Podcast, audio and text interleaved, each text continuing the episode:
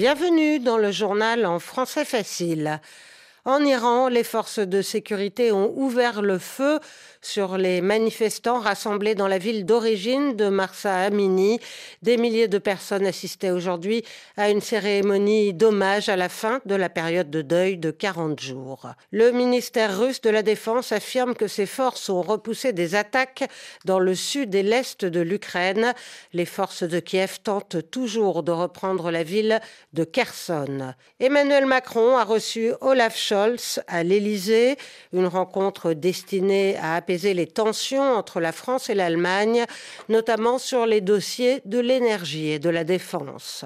Enfin, la disparition de Pierre Soulages, le peintre français connu pour ses tableaux noirs, est décédé à l'âge de 102 ans. Le journal. En français facile. En Iran, les forces de sécurité ont tiré des gaz lacrymogènes et ont ouvert le feu sur la foule rassemblée à Saguez dans la province du Kurdistan. C'est ce qu'indique l'association NGO, un groupe de défense des droits des Kurdes d'Iran basé en Norvège. Saguez est la ville d'origine de Marsa Amini dont la mort a provoqué le début du mouvement de contestation. Des milliers de personnes s'étaient rassemblées autour de sa tombe à l'issue de la période de deuil de 40 jours et ce, malgré l'interdiction des autorités. Écoutez Aoyar Chéri, elle travaille pour NGO, cette association spécialisée dans la défense des droits humains. Elle a livré à Oriane Verdier les informations dont elle dispose malgré la coupure des connexions Internet.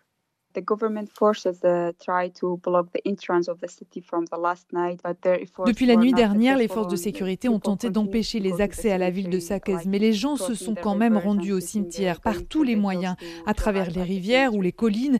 Une fois arrivés, ils ont chanté des chants contre le régime, puis se sont dirigés vers les bâtiments du gouvernorat dans le centre-ville. Nous avons appris que d'intenses affrontements ont alors eu lieu entre les manifestants et les forces gouvernementales sur la place Zindan. Les forces gouvernementales ont tiré à balles réelles et lancé du gaz lacrymogène. Nous avons reçu des rapports similaires dans d'autres villes de la région, à Mahabad, Sanandaj, Merivan par exemple.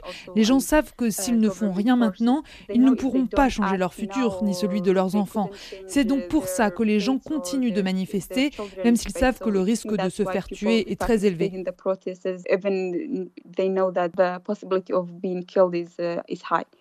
Toujours en Iran, une attaque armée s'est produite contre un lieu de culte chiite à Shiraz, dans le sud du pays.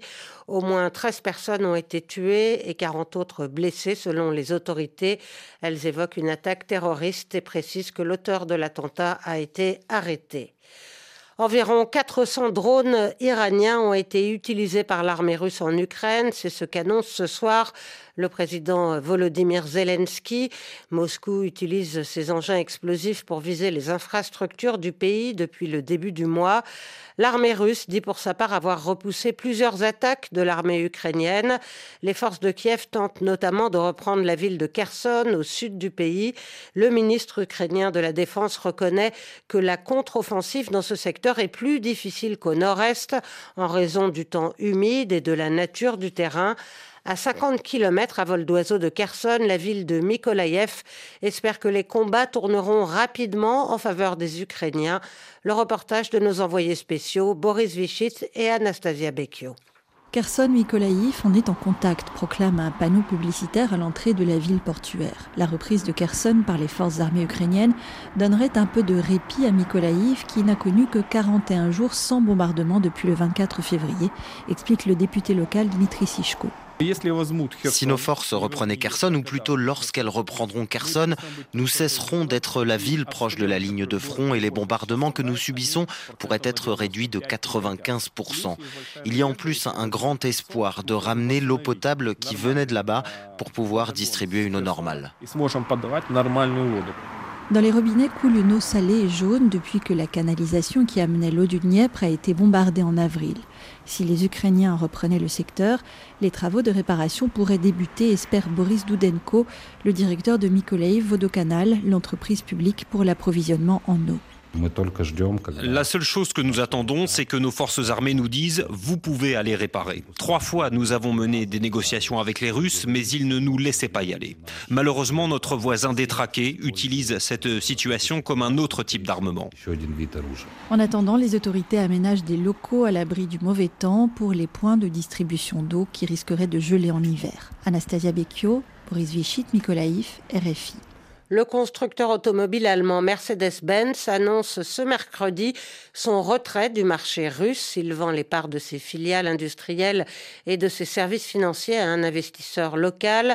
Une cession cohérente avec les sanctions occidentales, a précisé le patron de la société. Le fabricant allemand de voitures haut de gamme a par ailleurs annoncé une hausse de 70% de ses ventes en Chine sur un an. Paris et Berlin veulent donner un nouvel élan au moteur franco-allemand. Les deux pays affrontent une série de désaccords, notamment sur les questions d'énergie et de défense. Le Conseil des ministres communs qui devait avoir lieu ce mercredi a été annulé.